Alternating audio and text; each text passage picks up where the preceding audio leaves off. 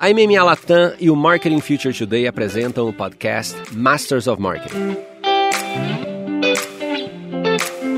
Hoje recebemos Fernanda Schmidt, diretora de marketing do Mercado Livre.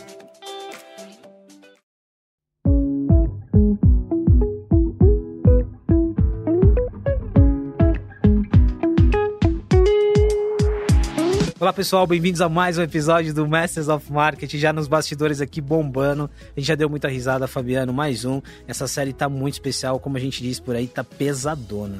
Esse, esse bastidor foi ótimo, que a gente gravou um podcast antes do podcast. A gente inovou hoje. Mas é assim que é bom, né? É. É, é assim que a convidada ela não percebe, mas é assim que a gente vai tirando as coisas e tal. Absolutamente brincadeira, Fê. Fernanda Schmidt, diretora de marketing do Mercado Livre e Mercado Pago, bem-vinda. Muito obrigado pela presença aqui. Imagina, obrigada a vocês pelo convite. Sabe que Mercado Livre e todas as suas é, é, empresas pertencem à nossa comunidade, muito próximo.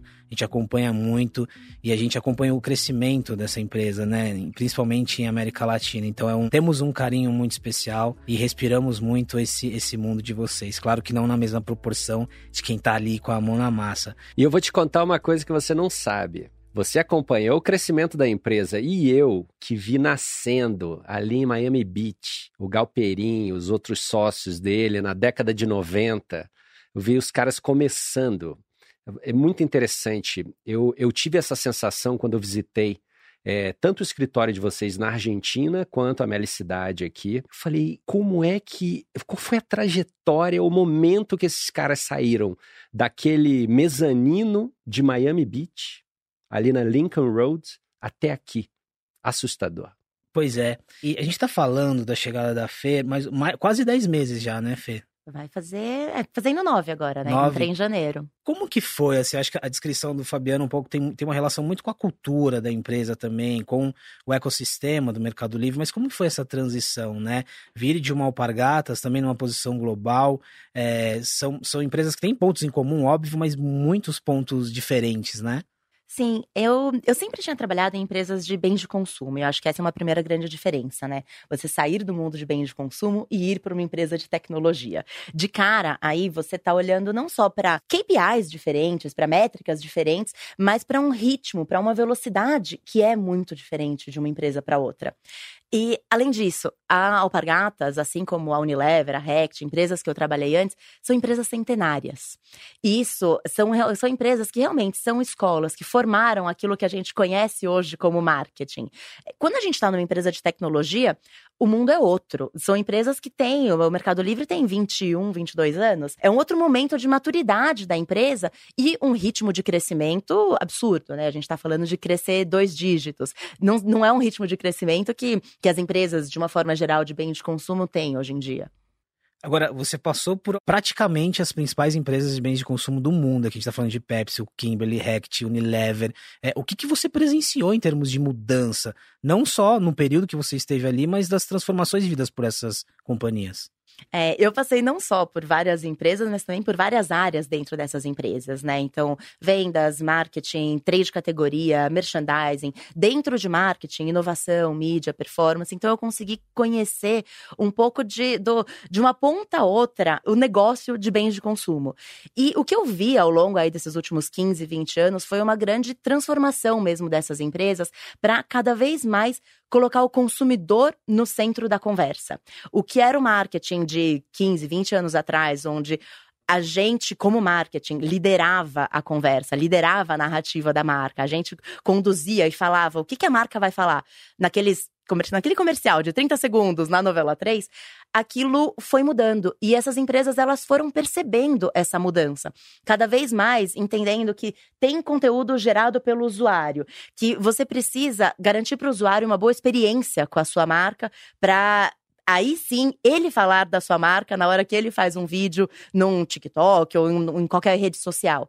Isso mudou muito. Aí, principalmente, acho que nos últimos cinco, seis anos, é, foi a grande virada. Mas isso vem acontecendo já há mais de 10 anos, né? Eu achei interessante, e aqui tem um ponto em comum é, com muitas das pessoas que já passaram por aqui, das lideranças que passaram pelo Masters of Marketing, também os nossos ouvintes. Essa transição que você fez, né? De, de uma empresa bens de consumo, varejo, indústria, né? Para uma empresa de tecnologia. É, pessoalmente falando, em termos de carreira, quais são os desafios dessa transição? Assim, o que, que você precisa ajustar, tá aberto? Como que funciona isso? Nossa, são vários. É, eu acho que um primeiro ponto é que em, na indústria de bens de consumo, de uma forma geral, o marketing é a área mais protagonista. Né? É o marketing quem está definindo quais são os novos produtos que vão ser lançados, para onde a empresa vai. Enquanto quando você está numa empresa de tecnologia, você acaba sendo muito guiado pelo produto, pelo desenvolvimento, pelo, pelo aquilo que o, o time de tecnologia tem a capacidade de fazer. E isso muda muito para quem vende bem de consumo, para quem está acostumado, ou até mesmo, nem, nem, não necessariamente só indo para tecnologia, mas se você sai de uma empresa de bem de consumo e vai para um varejo, você já percebe essa diferença. O quanto uma área mais comercial faz diferença, o quanto aquela área mais de operações tá mais no, no protagonismo. E isso muda muito. O seu papel como marketing, o seu papel até como, como líder dentro de marketing, como que você conduz o seu time, né? Isso é mega interessante. É, de, total, do, da, total. da mudança do, do, do papel, do protagonismo que tem o marketing aqui.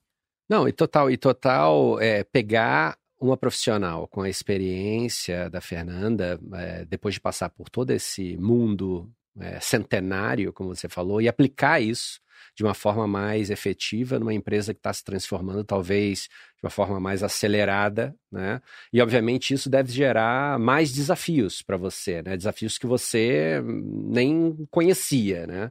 Fala um pouquinho para gente desse desafio, desafio de atrair mais talentos, desafio de gerir esses talentos, porque o marketing per se para você é um músculo tranquilo. Você já aprendeu ele, né? Como você falou, essas empresas te ensinaram. Eu queria entender, é, nesse processo de transição, para os líderes de marketing que estão nos escutando, é, é, quais são os desafios nessa, nessa nova movimentação, Fê?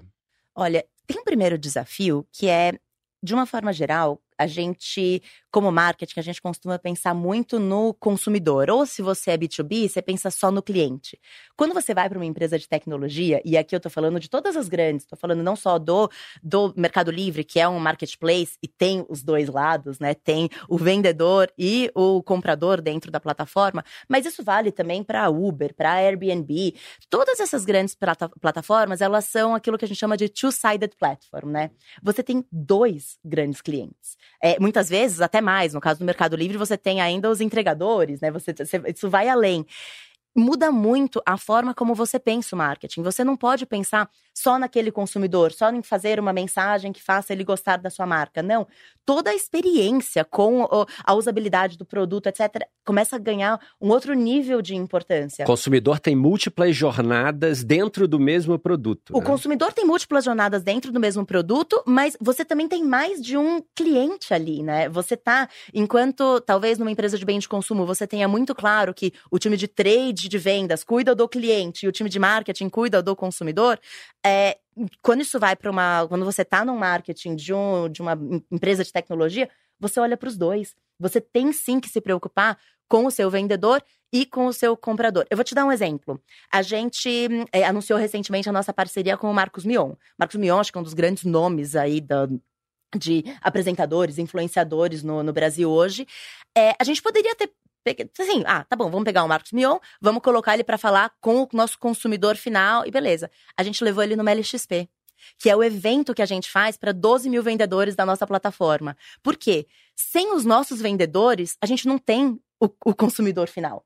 E isso para a gente é muito importante. Então, mostrar para o vendedor a importância que ele tem, trazendo uma super celebridade, que vai ser a cara da marca em várias das nossas campanhas no, no próximo ano, é, é, é, é, mostra um pouco da importância que a gente dá para os dois lados, né? Para o cliente e para o vendedor na plataforma. Aqui tem uma inversão do caminho óbvio também, né? Porque olhando da, a proporção que tem o Marcos Mion, é, é, geralmente você iria pelo caminho do, do, do, B2C, né? Ali do comprador, da, da outra ponta. Isso é um aspecto interessante, porque você também, o que você falou de perfis, você lidando também com, com o ecossistema que você tem ali, né? Isso é um ponto, ponto importante. Parece e ainda falando dessa transição, às vezes parece fácil quando a gente fala, né? Mas a gente tem vários casos de profissionais que vieram das, das grandes empresas, empresas é, centenárias e que vão para o mundo das startups, e a gente vê que na prática são muitos os desafios. E aproveitando o, o disclaimer que o Fabiano fez do, né, do, do tempo de o, o, o, Mercado Livre surgindo como uma startup e virando uma das maiores empresas da América Latina, é, o que, que se mantém nessa cultura de startup e o que já não se mantém? Você consegue, assim, perceber é, tudo aquilo que a gente olha como atributo numa startup, mas o que já não tem ali? Ah, eu acho que o mais forte é o que a gente chama lá dentro de beta contínuo, que é, assim, literalmente beta, né? Acho que quem, quem trabalha aí com aplicativo sabe bem, aquela versão que ainda não é a versão final. A gente vive muito isso lá dentro do Mercado Livre. A gente está o tempo inteiro testando, inovando, revisando, melhorando, é, e, e, isso faz muito parte da cultura. E é uma coisa que vem de startup, né? Geralmente, quando você está, de novo, numa empresa de bem de consumo ou em empresas maiores, você precisa estar com o produto 100% 100% pronto. Eu lembro de vidas passadas de sair da empresa e dois anos depois o produto que eu tinha criado ser lançado. E isso no Mercado Livre não, não, existe, né? Você tá hoje trabalhando e lançando amanhã e aí melhorando e não deu certo, tira, volta, muda e tudo bem. É, isso em, nas grandes multinacionais, bens de consumo, etc. Isso não acontece, né?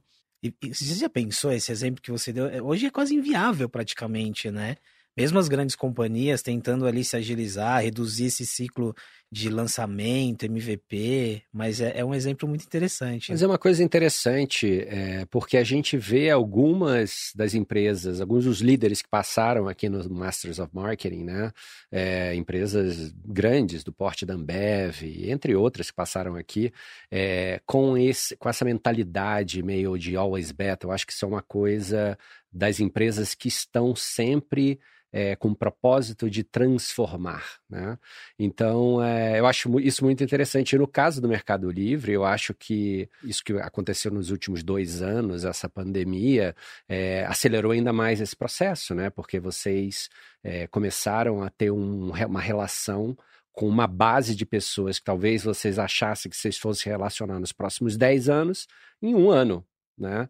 E aí isso deve ter gerado ainda mais a história do always beta, do, do, primeiro dia sempre, uma coisa meio assim. Eu acho que é por isso que a gente na MMA se dá tão bem com o Mercado Livre, porque a gente está na mesma always pegada, beta. né? Always beta. Agora, eu tô, eu, agora aqui, Fê, eu tô pensando assim, o, o, o always beta ele traz vários aspectos tem um aspecto de vulnerabilidade, de novo, que você falou de liderança, de equipe, porque é, é, é, essa sensação de estar construindo algo, ela tem um lado bom, mas assim, vulnerável, porque o, o Always Beta, ele também, você está ali todo o tempo recebendo o retorno do consumidor ou de todos os seus interlocutores, então tem esse lado de vulnerabilidade, tem um lado também de que o ciclo parece que ele nunca termina, né? Quais são esses desafios? Aqui é uma mescla de equipe, liderança, gestão tem, eu acho que tem um lado muito importante para a gente como profissional, que é entender que agora a vida é assim, sabe? Não, não é mais, não é só, ah, eu estou numa empresa de tecnologia.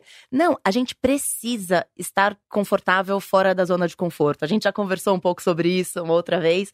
E é, e é muito isso. A gente precisa saber que Cara, a única certeza que você tem é que as coisas vão mudar.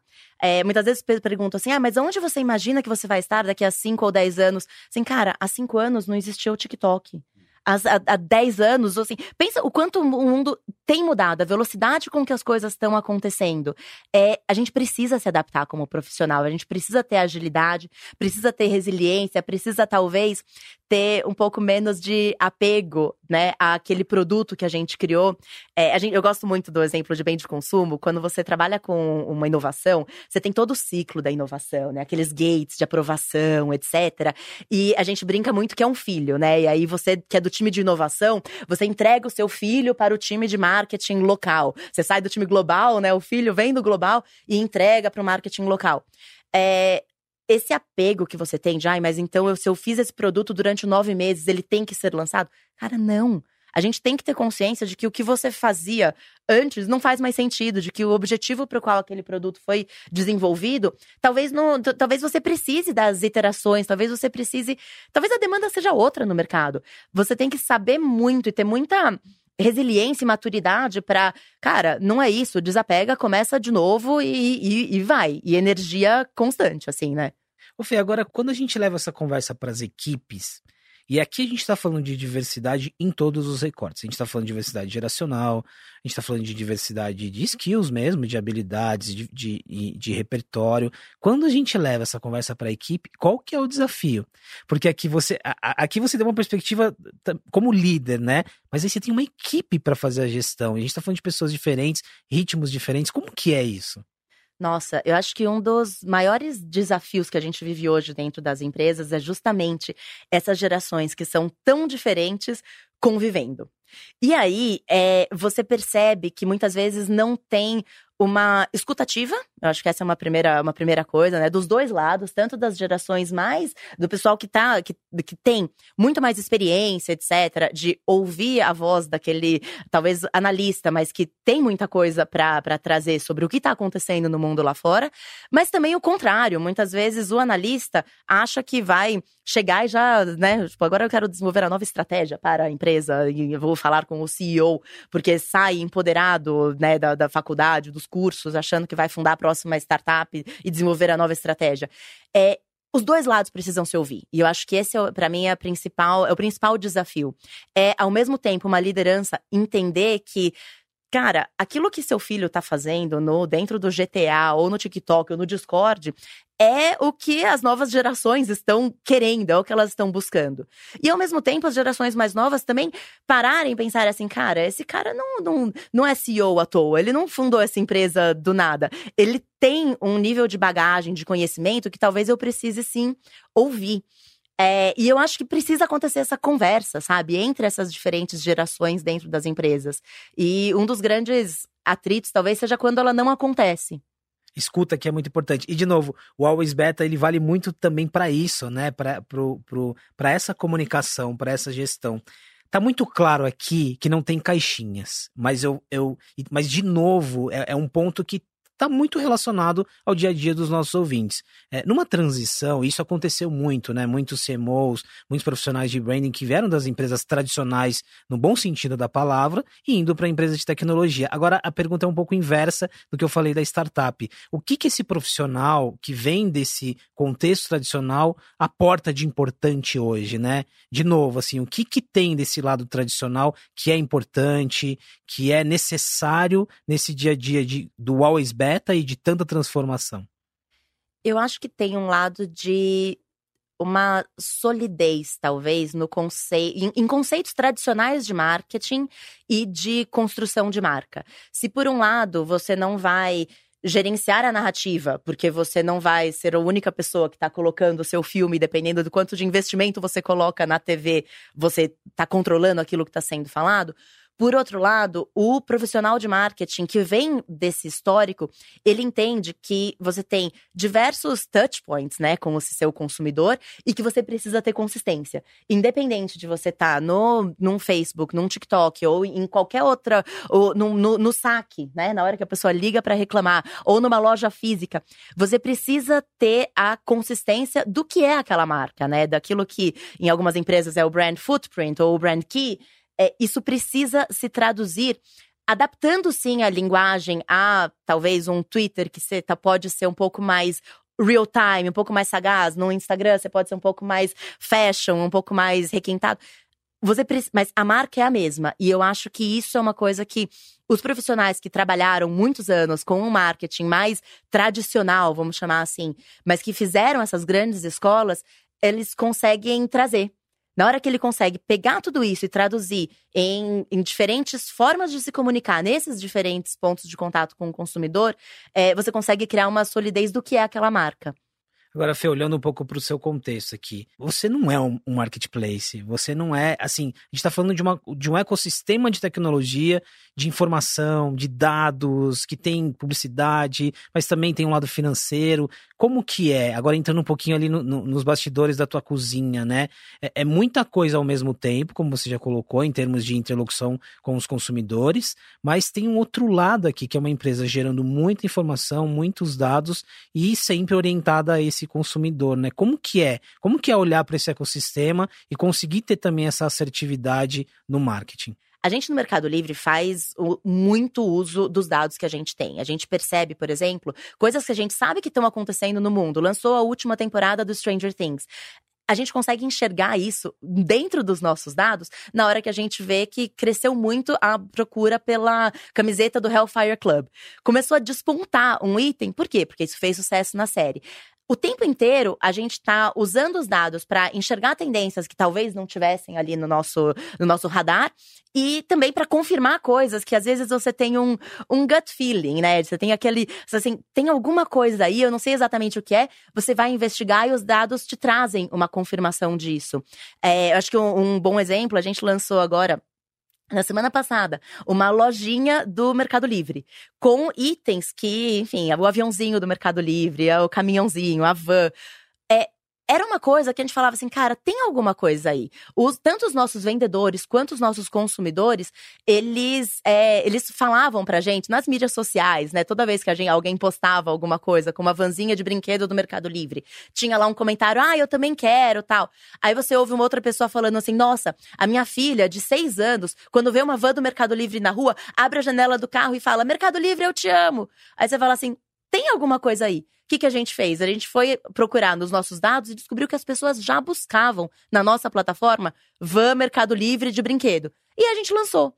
Então, assim, essa, essa combinação constante do que a gente tem de dados com o que a gente ouve no mercado vai gerando esses insights para a gente criar mais coisas. E aí, não só dentro do mundo que a gente chama de mundo amarelo, que é o mundo de mercado livre, mas também dentro do mundo de mercado pago. A gente lançou essa semana um CDB que rende 200% do CDI, então, assim, super taxa, recomendo, tá? Façam já. Mas, qual é o insight aí? O que, que, que tem por trás dele? as pessoas elas guardam dinheiro agora, elas começam a guardar dinheiro agora para fazer uma compra na Black Friday. A gente lançou o CDB da Black Friday. Quer dizer, ele vai, ele vai ser disponibilizado ali naquele momento em que o consumidor está indo fazer a busca e fazer a compra da Black Friday. Isso pra gente é muito rico, né? Você poder usar o que a gente tem de combinação aí de, do mundo amarelo com o mundo azul, né? Do mundo do marketplace com o mundo de fintech para lançar um, um produto que funcione aí para o nosso consumidor. Esse exemplo é um exemplo tão bom que eu acho que em algum momento a gente tem que trazer isso para o palco de algum evento nosso. Porque percebe só, é uma empresa é, que era essencialmente um marketplace, que se tornou algo mais do que um marketplace, que está usando a inteligência da busca dentro do seu ecossistema para gerar produtos que vão trazer benefício para as pessoas que estão ali dentro. Isso é muito poderoso. É tão poderoso para reter quanto poderoso para captar novos novos clientes, novos consumidores, né? Nossa, muito, muito legal. Eu estou assim, muito impressionado, porque é um, é um flywheel que é, é virtuoso, né? É, é, quase como se você conseguisse replicar isso duas vezes por ano, não precisava fazer mais nada. Não é isso? Você sabe que isso é uma coisa muito legal do Mercado Livre, essa, essa, essa ideia toda da gente realmente ter o usuário no centro é muito forte. Se você volta lá para os primórdios do Mercado Livre, quando tá, teve. Era um site de leilão, e depois você, como marketplace, você combinava, né? Eu vou te vender esse copo, eu combinava com você quando que a gente, como que você vai pagar, onde que eu vou te entregar. E o que a gente foi percebendo, né? O que a empresa foi percebendo foi que eram diversas fricções nesse processo. E o, todo, esse, todo esse ecossistema nasceu justamente de como que eu tiro essas fricções e dou uma experiência melhor para o meu usuário. E aí nasceu o mercado envios. Então, assim, ao invés de você ter que combinar com a pessoa, deixa que a gente faz esse processo para você. Ajuda, a gente te ajuda, a gente faz essa entrega. Ao invés de você ter que combinar qual é a forma de pagamento, deixa a gente ter essa forma de pagamento hoje dentro de casa. E com isso, diversos dos nossos business, né, das coisas que a gente tem dentro de casa hoje, foram crescendo. Se você pega Mercado Pago, por exemplo, hoje representa 48% do business do Brasil. Quer dizer, o nosso banco digital já é metade daquilo que é o nossa, a nossa operação dentro do Brasil. É muito rico isso. E não é só a forma de pagamento dentro do Mercado Livre, mas expandiu, né? Tá em todo mundo lá fora. É um banco digital para o consumidor final, é uma forma de. É online payment para outros sites, tem tudo que a gente precisa de solução de pagamento em termos de é, QR Pix, maquininha, etc. Tudo isso a gente tem. API para integrar com os RPs das lojas do varejo. Tudo isso está dentro do mundo de mercado pago. Sempre com isso, né? E tem uma coisa muito legal, Fer. É, a velocidade né, é, faz um, uma diferença muito grande no, no, mundo transacional. Né?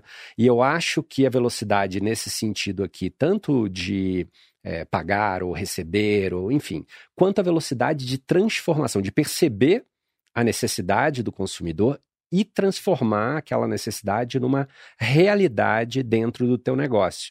Então, eu acho que vocês foram muito é, bem-sucedidos, ou estão sendo muito bem-sucedidos nisso, é, que me leva a, a uma pergunta. A gente olhando para o mercado mais maduro, né, mercado americano, onde a gente sabe que putz, a, a, a, busca dentro de aplicativos de marketplace ou, ou de compras está maior ou quase maior que a busca dentro de browser, é, e a gente sabendo que isso só tende a crescer, como é que vocês monitoram esse, né? Vocês olham o mercado mais maduro e vocês falam assim, putz, a gente está monitorando, a gente sabe que isso aqui é uma tendência, o que, que a gente vai fazer com isso?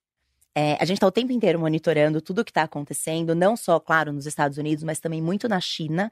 Os mercados asiáticos, de uma forma geral, estão muito evoluídos em algumas coisas. Você pega o, o fenômeno das lives, nasceu é, na China. Live commerce. O, o live né? commerce nasceu na China.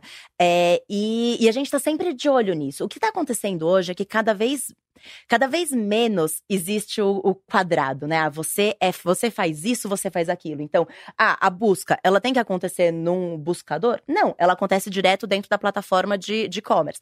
Hoje, se um consumidor vai, e principalmente a geração mais jovem, né? O pessoal mais Gen Z aí, é, eles começam a fazer as buscas deles, não é nem no buscador, eles vão no TikTok fazer a busca.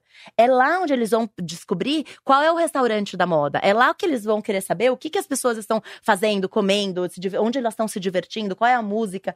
Isso muda completamente. Essa linha divisória entre o que é um marketplace, uma rede social, um. É, já não existe mais, né? Cada vez mais essas plataformas elas são, não, não sei nem se híbridas é a palavra certa, né? Mas cada vez elas são menos definidas com um, uma, uma definição tão, tão, tão clara. Sabe que eu estava é, eh, conectando um pouco do que o Fabiano falou sobre transação e o exemplo que você deu da lojinha. Nós tivemos uma outra conversa aqui que foi com a Cecília da Heinz, que ela descreveu que uma marca de condimento é, virou um lifestyle ali com licenciamento e tal. Aqui tem algo muito poderoso quando a gente fala de anatomia de marca, né? Quais são esses atributos? O que faz uma marca é, ir, a, ir além da transação, do, a ponto de uma mãe falar que a filha tem essa relação? O principal, no caso do Mercado Livre, é a experiência. A gente, a gente dá para o nosso usuário uma experiência, uma experiência muito positiva. É, tanto da entrega ser rápida, grátis, é no dia seguinte que a pessoa recebe. Ela encontra de tudo dentro do nosso site. Aquilo que ela não encontra, de novo, a gente está lá, a gente está vendo o que ela está buscando muito rápido. A gente consegue trazer esses vendedores para a nossa plataforma. É, são produtos originais, isso é uma outra coisa que é um grande diferencial dentro do Mercado Livre. A gente busca e preza muito por isso, por ter lojas oficiais. E isso acaba criando um círculo virtuoso mesmo, né, do consumidor faz, faz uma primeira compra, gostou da experiência, ele compra de novo, ele volta. Então, isso pra gente é muito rico. Uma outra coisa que também é muito forte dentro do Mercado Livre, aí falando já como, como plataforma, como ecossistema mesmo, é que a gente tem, por exemplo, um programa de loyalty, né? A gente tem um programa de fidelidade do Mercado Livre, o nível 6, que quem você pode tanto ganhar pontos e conforme você vai fazendo mais atividades, seja no Mercado Livre ou no Mercado Pago, você vai ganhando pontos e subindo de nível, é, ou você pode pagar a assinatura. E agora a gente tá com tá 14,90 o preço da nossa assinatura.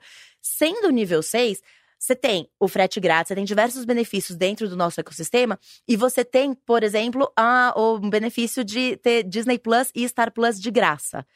Isso é um super diferencial para o consumidor que está buscando conteúdo, que quer todos os benefícios de estar dentro ali da plataforma do Mercado Livre e acaba tendo uma. É, você empresta atributos da nossa marca e coisas que a gente tem como Mercado Livre, de ser uma marca confiável, etc., com os atributos que uma Disney traz de alegria, diversão, entretenimento, você casa. Isso para a gente é muito rico, assim. Toda vez que a gente procura, busca parcerias, a gente pensa muito nisso e se aproxima do mundo que também está se transformando numa velocidade assustadora, que é esse mundo de OTTs, né?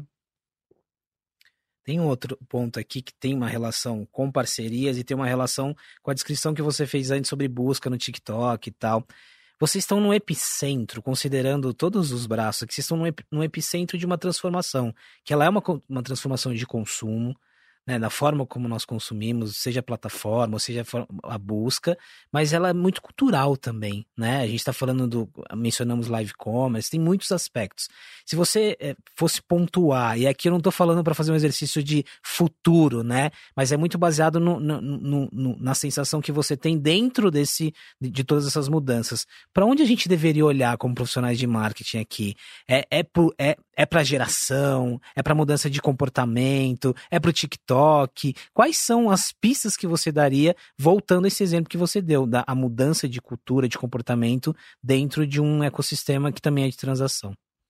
É, eu acho que sim, a gente tem que olhar para algumas tecnologias novas e aqui sempre com um cuidado de quão rápido ou tão grande vai ser a nossa aposta dentro de uma, de uma nova plataforma, por exemplo. Se você voltar para o início da pandemia, você lembra, tinha plataformas de, de áudio, né? Que eram plataformas lá de áudio, ao vivo, etc. E ao mesmo tempo estavam surgindo ali os vídeos de TikTok. Você fala assim, cara, o que que o que, que, vai dar certo, né? O que, que vai pegar? É muito difícil você prever.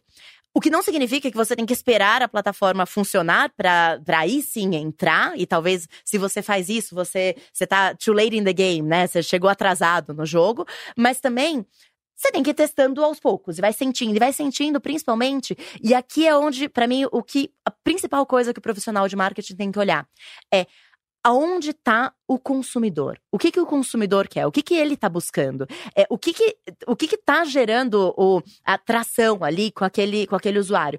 E não necessariamente com a grande massa. Aqui a gente tem que parar e pensar que existem diversas tribos, né? Aqui no, no Mercado Livre a gente valoriza muito isso. E, e, acho que, de novo, tem um exemplo legal de uma coisa que a gente fez recentemente, que foi uma parceria com a Millie Bobby Brown, que também, também tá no Stranger Things, né? Ela é a Eleven, assim, maravilhosa.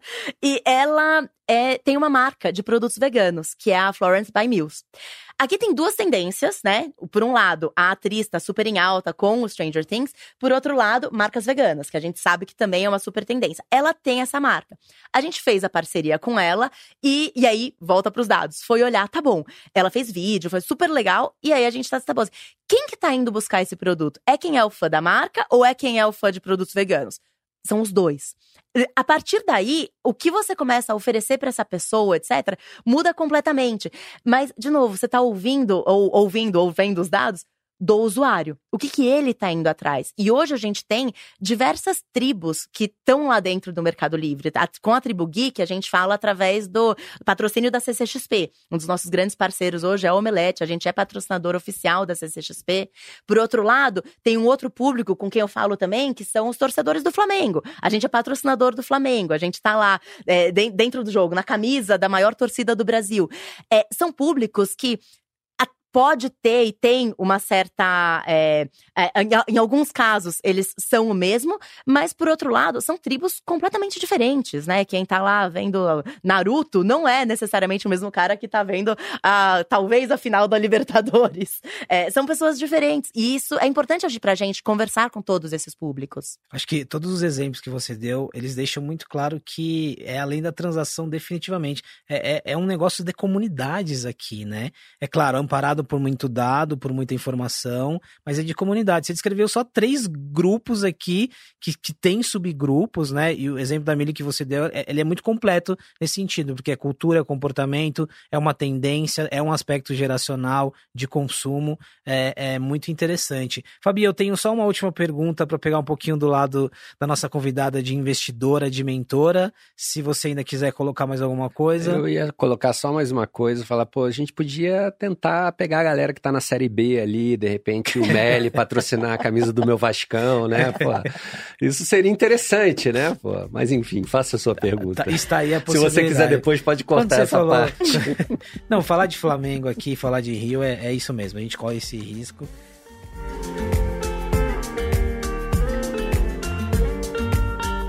Mas, Fê, pra terminar, eu acho que é, esse papo, ele tá, ele tá ele ilustra muito bem que uma, uma, uma transição profissional ou uma forma de enxergar o marketing, ela passa por muitas perspectivas. Então é liderança, é geracional, é sobre entender o que é forte no marketing tradicional, mas o que se complementa. Então aqui tem muitos aspectos super legais. E eu queria terminar com esse lado, voltando para o lado da, da Fernanda, que, que é mentora, que também tem um lado investidor, que está debruçada nesse ecossistema de inovação, assim, o quanto que isso é complementar a tudo isso que a gente falou aqui. Nossa, muito, muito. Eu, eu brinco que às vezes eu faço a mentoria e aí o pessoal, nossa, obrigada, não sei o que, aprendi tanto. Eu assim, é que você não sabe o quanto eu aprendi. É, é, é uma aula, assim, uma cada. troca cada, muito, muito rica, né? Cada vez que você senta com um, um, um, empreendedor e que ele traz a ideia, você fala assim, nossa, mas assim, é tão óbvia a, a, a, o problema que ele tá tem, querendo endereçar, é tão, é tão boa a solução, que você fica assim, nossa, como é que eu não pensei nisso, sabe? E, e é muito rico isso, e acho que traz bastante, assim, é, a gente como líder que tá no mercado há muito tempo, em grandes empresas, ter essa oportunidade de fazer mentoria para uma startup e o tanto que você aprende com esse pessoal é, é incrível. Para mim, é, são duas coisas que são muito complementares, mas que eu brinco que eu acho que eu aprendo mais do que eles, assim. Aqui volta ao ponto da escuta, que você bem destacou, né? Tem um lance de, de troca e, sobretudo, de, de escuta muito interessante. É, isso aqui não foi um podcast, isso aqui foi uma verdadeira mentoria. É, queria super agradecer. Acho que tem, como eu disse, né, tem essa mescla do, da mudança do marketing, da mudança de perspectiva, mas sobretudo de um, de um exemplo profissional aqui muito, muito interessante. Obrigado, Fê. Imagina, obrigada a vocês pelo convite, estou muito feliz.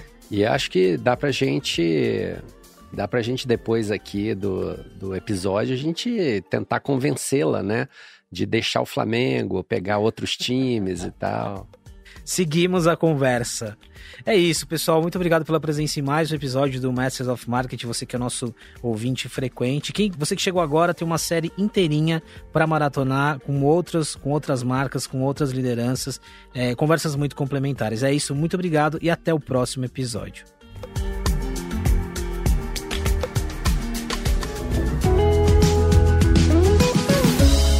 Acompanhe outros episódios do Masters of Marketing nas principais plataformas de áudio e conheça nosso conteúdo também no marketingfuturetoday.com.